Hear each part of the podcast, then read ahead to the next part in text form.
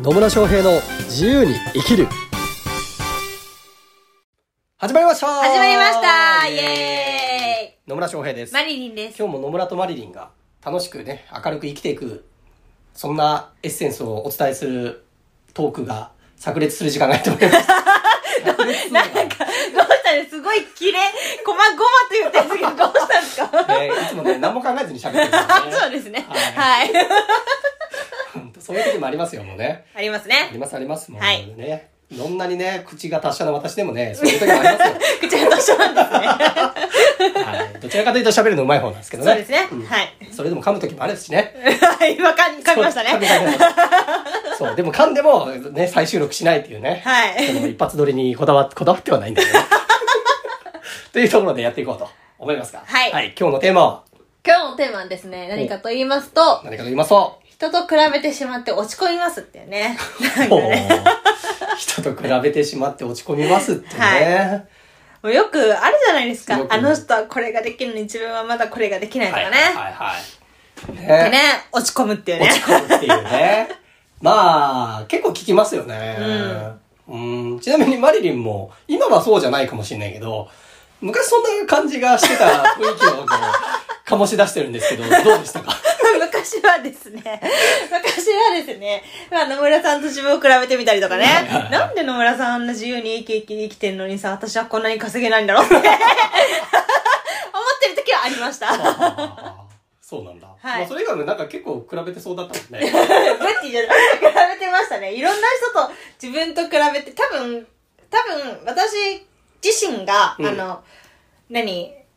自分軸って言ったらあれだけど、そ、それがあんまりなかったからかな、みたいな。うんなるほどね。うんまあそうですよね、きっとね。うんうん自分のまあまあ自分軸と言ったりとか、っていうところがないと、うん。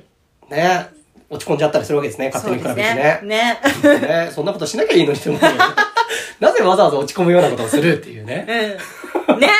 ですよ。不思議だなっていうところですね。うんまあでも結構あると思います。なんか、ひうんと、そうね、人と比べる、なんか自分より成功してる人に比べて自分なんて、みたいなんとか、なんか、ね、自分より当たり前だけど長所持ってる人なんていっぱいいるわけじゃないですか。うんうんまあそりゃそうですよ。うん。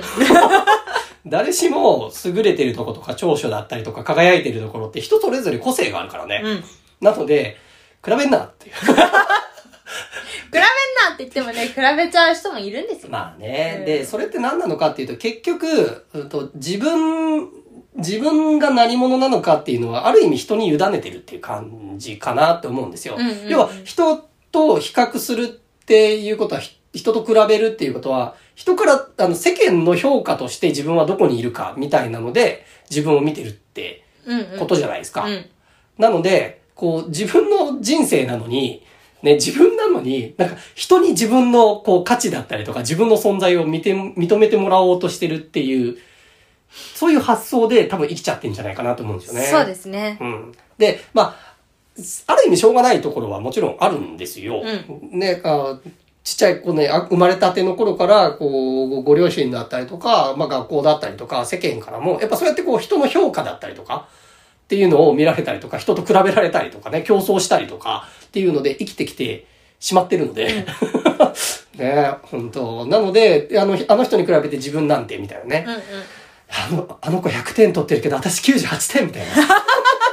どうでもいいわ、みたいな。98点すげえじゃんっていうね。そのできている自分がなかなか認められなくて、こう、うん足りないところを見がちっていうのは結構ね、あるあるなんですようん。ね。あるあるですね。うん。で、それってやっぱフォーカスの問題もあって、うんで、私、まあ、コーチングの講座とかではね、よくお伝えしてるんですけど、そうそう、みんなでこう、できてないとこ見るんじゃなくて、できてるとこ見ようよ、と いうことはよく言います。はい。ね。80点取った、80点取ったらすごいじゃないと。で、確かに100点取ってる人もいるかもしれないけど、別にそれは伸びしろがあと20点分あるだけの話だし、うんで、あと人生で言うと100点満点とかないからね。うんうん。あの、上限って、あの、決まってないから。っていうかもう自分次第ですっていうところがあるから、人と比べる時点、必要性が全くないんですよ。だって、ひ人と自分は違うんだから。うん。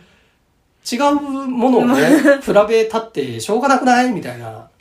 ね？しょうがないですよ。ね、私と仕事どっちが大事なの？みたいなもんですよ。ちょっとよくわかんないけちょっとよくわかんない。今の例えよくわかんない。ど。でも、それぐらいなんですよ。あの、こ本来比べようがないものにもかかわらず、比べようとしたら、なんかおかしなことになるじゃないですか。なりますねそれと同じで、人と自分っていうのは違うもんなんだから、うんそこで比べてもしょうがないっていう部分があるんですよ。で、もちろん人と比べた方、比べた方がいいというかな、人を見て、あ、この人のこの素晴らしいところは取り入れようとか、うんうんこの人みたいになりたいから自分を成長させていこうっていう風な意味で比べていくっていうのは全然いいと思うんですよ。うん。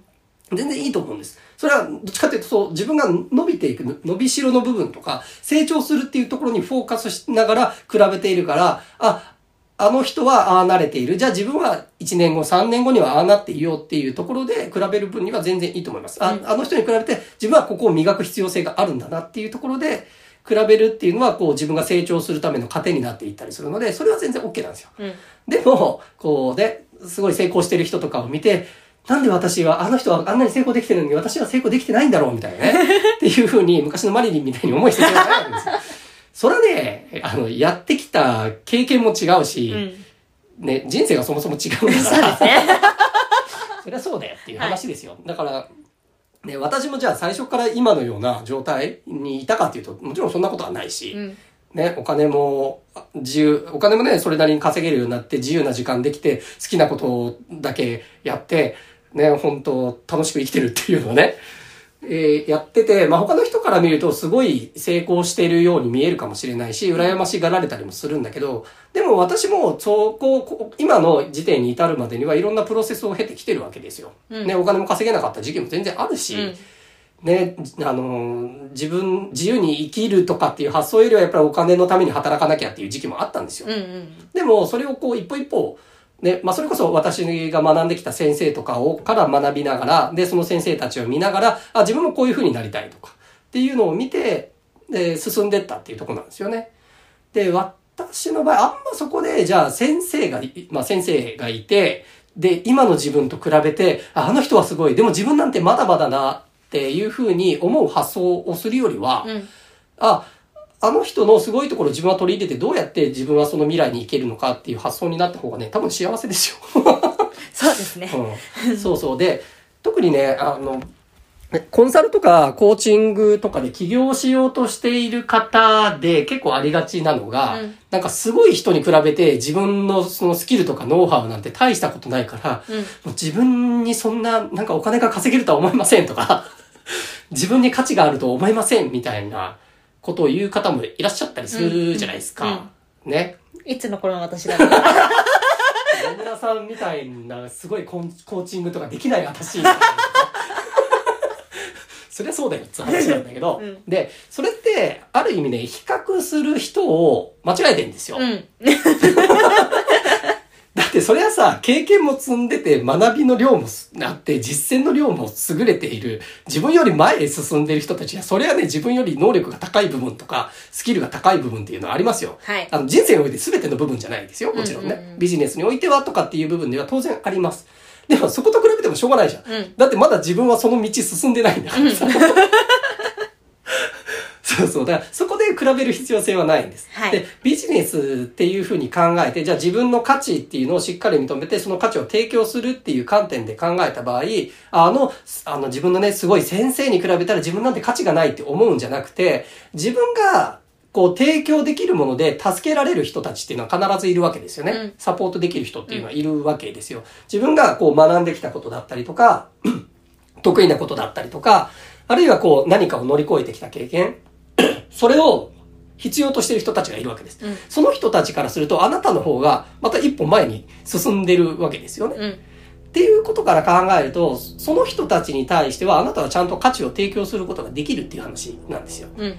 だから、そのビジネス的な価値っていうので考える場合、なんかすごい先生と比較するっていうのではなくて、自分のクライアントさんにと、まあ、あ比較っていう言葉はちょっと違うかもしれないんだけど、自分のクライアントさんにとって必要なものを自分が持ってるんだっていうこと、それに気づいてそれを提供してあげればいいんですよ。はい。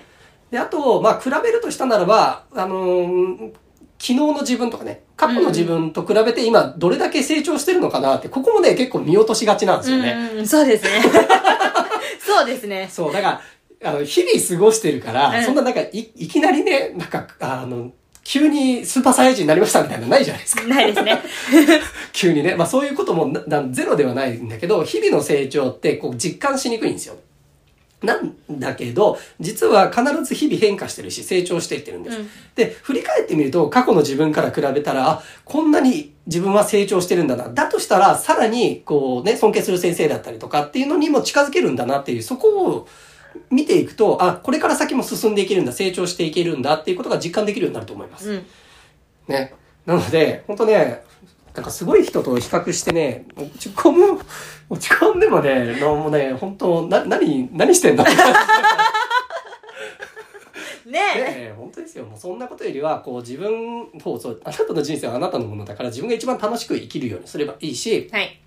先生と比べるんだとしたなら、まあ先生とかね、前を行っている人だったりとか、憧れる人っていうのがいるんだったら、その人に近づくには何が、何があればいけるのかなっていうような、その、足りない部分を見るっていうよりは、これから何が必要なのかっていう、その未来を向いたところにフォーカスを持っていってほしいっていうところと、で、あと、自分のビジネスっていうところで考えるならば、クライアントさんに比べて自分は一体どの部分がまあ、ある意味優れていて、その人たちに価値を提供できるのかっていうところを見てもらえばいいし、うんあと、過去の自分、本当1日前、1ヶ月前、1年前の自分と比べて、どこまで何が変わっているのか、成長しているのかっていうのを見てもらえれば、あなたらしさをちゃんと出しながら、自分の進みたい道っていうのを進んでいくことができるようになります。はい。はい。